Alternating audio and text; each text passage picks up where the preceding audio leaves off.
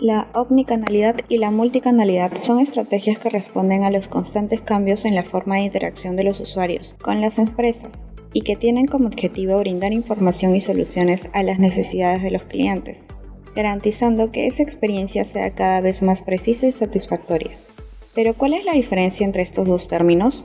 Si bien son términos que parecen similares, existen diferencias marcadas entre ambos que se deben tener en cuenta a la hora de escoger cuál será la mejor estrategia para relacionarme con mis clientes. Sobre todo, debemos tener en claro que nuestro potencial cliente siempre está buscando un producto o servicio en varios sitios web desde distintos dispositivos, esperando encontrar la mejor oferta. Se quedará en la web que no solo sea clara y resuelva sus dudas o inconvenientes, sino que le ofrezca una buena experiencia de compra.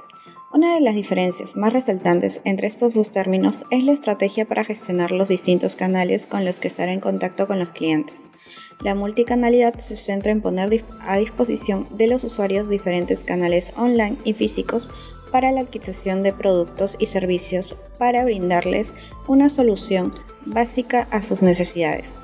Resaltar que al implementar una estrategia multicanal debemos conocer muy bien a nuestro público objetivo y los medios por los cuales les gusta comunicarse con el fin de ofrecerles varias opciones, de igual manera, establecer contenidos y mensajes acorde a cada uno de los canales.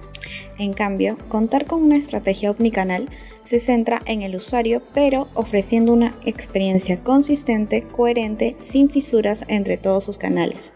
Y no solo eso, te cuento más detalles de sus beneficios. Número 1.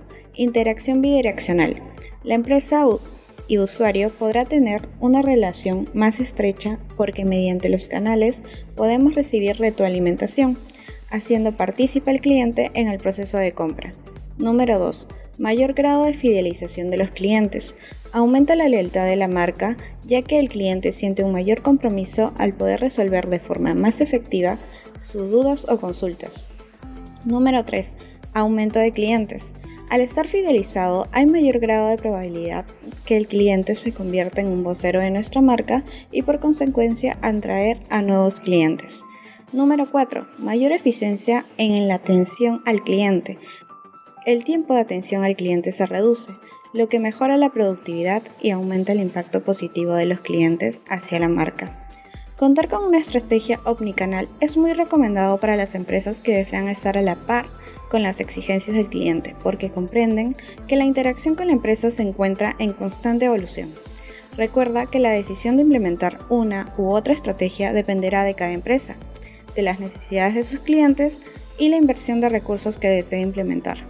En ambos casos es importante no abrir canales innecesarios para los clientes y evitar la mala gestión de la comunicación como no responder los mensajes de manera oportuna a las inquietudes o problemas de los clientes.